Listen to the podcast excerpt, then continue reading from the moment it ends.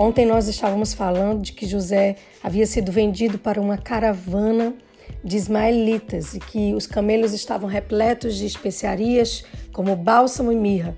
E a gente sabe que essas especiarias eram destinadas para cura, para amenizar a dor.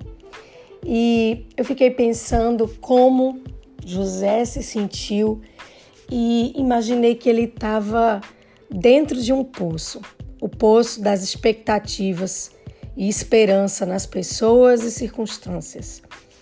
Nós precisamos ter muito cuidado onde vamos colocar as nossas expectativas e as nossas esperanças, porque as pessoas são falíveis e circunstâncias elas podem ser momentâneas. Eu lembro bem quando eu estava muito bem ambientada lá em São Paulo, profissionalmente, é, com amigos, e de repente Deus fala para mim que ia me levar para um outro lugar. Eu não imaginava que eu ia para o Japão. E ali naquele momento eu tive muito medo de ir, mas ao mesmo tempo eu sempre gostei da cultura nipônica.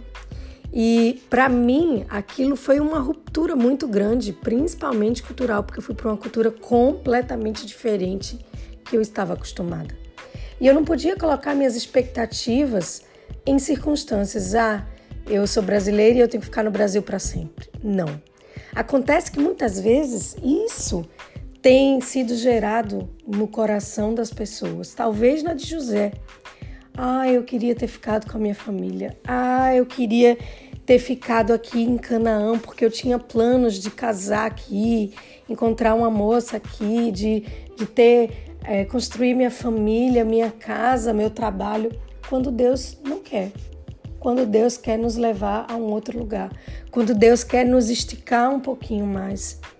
Nós não podemos é, depender emocionalmente de pessoas e circunstâncias, não.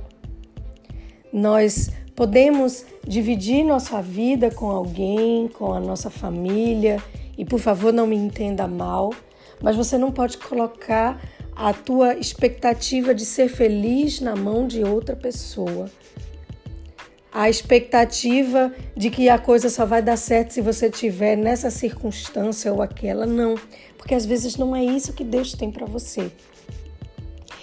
A palavra diz que o coração do homem pode fazer planos, mas a resposta certa vem do Senhor. Muitas vezes a gente faz planos e eu não teria feito nunca o plano de ir para o Japão, mas posso te contar que foi uma das melhores experiências que eu já tive na minha vida e eu não me arrependo. Inclusive, até voltaria a morar lá. Então, não fique preso a lugares, não fique preso a, com dependência emocional nas pessoas, não. A gente só pode colocar a nossa esperança em Deus, em Jesus Cristo. E eu penso que nesse momento, nessa trajetória de José, ele precisou se reconstruir. Eu penso que ele estava todo em cacos, emocionalmente, espiritualmente, perguntando Deus por que o Senhor permitiu, por quê, por quê. Mas a vida dele não havia terminado. Se você está vivo aqui ouvindo a minha voz, você continua vivo. E com isso, o projeto que Deus tem para você ainda permanece vivo.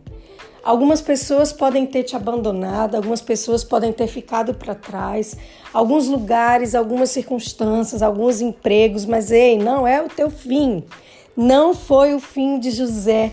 José ainda viveria os melhores dias da vida dele e veria Deus sendo fiel, fazendo com que tudo cooperasse para o bem dele, inclusive transformando todo o mal que planejaram em bênção, porque nosso Deus é assim ele redime todo o mal em bênção. Então, por favor, não coloque suas expectativas nas pessoas, nas circunstâncias. Não.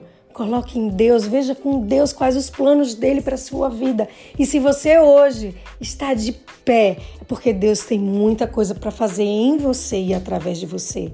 José precisou se reinventar e a palavra fala lá em Gênesis 37 Versículo 36. Nesse meio tempo, no Egito, os midianitas venderam José a Potifar, oficial do faraó e capitão da guarda.